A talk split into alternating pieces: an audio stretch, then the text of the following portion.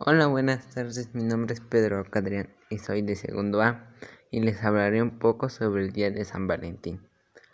El día de los enamorados se remonta al Imperio Romano, cuando un sacerdote casaba en secreto a los jóvenes desafiando al emperador que había prohibido la celebración del matrimonio.